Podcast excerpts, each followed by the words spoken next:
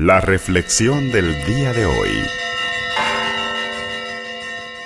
Lectura del Santo Evangelio según San Juan. En aquel tiempo Jesús levantó los ojos al cielo y dijo, Padre, no te pido por mis discípulos, solo por ellos, sino también por los que van a creer en mí por la palabra de ellos, para que todos sean uno como tú, Padre, en mí y yo en ti somos uno, a fin que el mundo crea que tú me has enviado.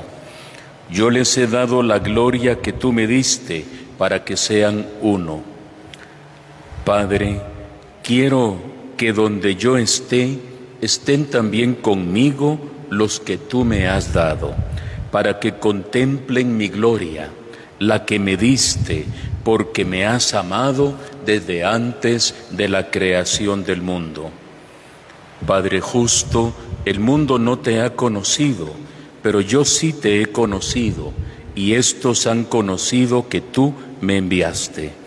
Yo les he dado a conocer tu nombre, y se lo seguiré dando a conocer, para que el amor con que me amas esté en ellos y yo también en ellos.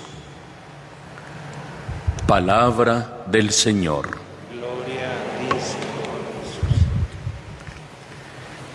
Hemos llegado, queridos hermanos y hermanas, al final de esta oración que hemos llamado la oración sacerdotal de Jesús, que la pronuncia luego de aquel discurso que hemos comentado, el llamado discurso de despedida. Y esta oración sacerdotal la hemos ido leyendo en tres días diferentes.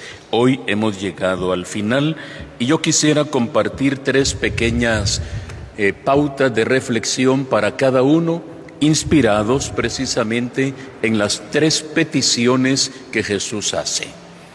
La primera dice, Padre, te pido no solo por los discípulos, sino por quien dice, por los que van a creer a través de la palabra de ellos.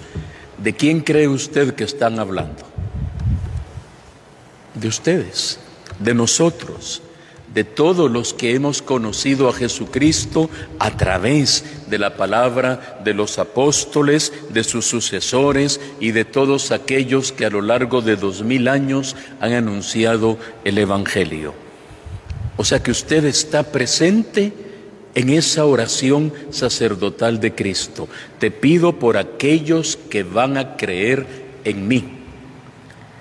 Usted seguramente se siente muy fortalecido cuando en medio de alguna dificultad, en medio de alguna adversidad, siente que necesita el apoyo espiritual de alguien y le dice, mire, hay reza por mí.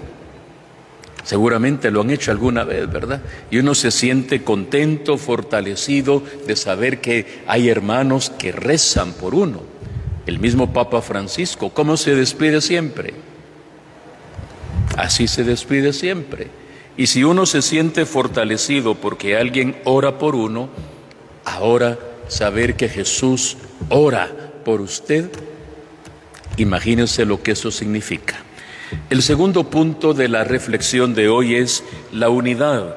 Padre, que sean uno como tú y yo somos uno. La iglesia es una en su diversidad. No somos una iglesia uniformada. Todos somos diferentes, todos somos distintos, pero debemos luchar por la unidad en medio de la diversidad. Como en una familia, el esposo y la esposa no son iguales, los hijos no son iguales, son y deben ser diferentes, son distintos, pero deben luchar por la unidad. Así es también en la iglesia. Padre, que todos sean uno, como tú y yo somos uno. Es la gran tarea, la gran lucha que todos debemos seguir esforzándonos en alcanzar en la iglesia y en la sociedad, ser uno respetando la diversidad. Y el tercer punto, la oración de Jesús termina con una petición, el sueño de Jesús, que ojalá usted y yo lo podamos hacer realidad. Padre, te pido, notemos, te pido que donde yo esté, estén también conmigo los que tú me has dado. O sea, Jesús espera que usted y yo un día estemos con Él en el cielo. Ese es su sueño. Padre, te pido que un día estén conmigo los que tú me has dado.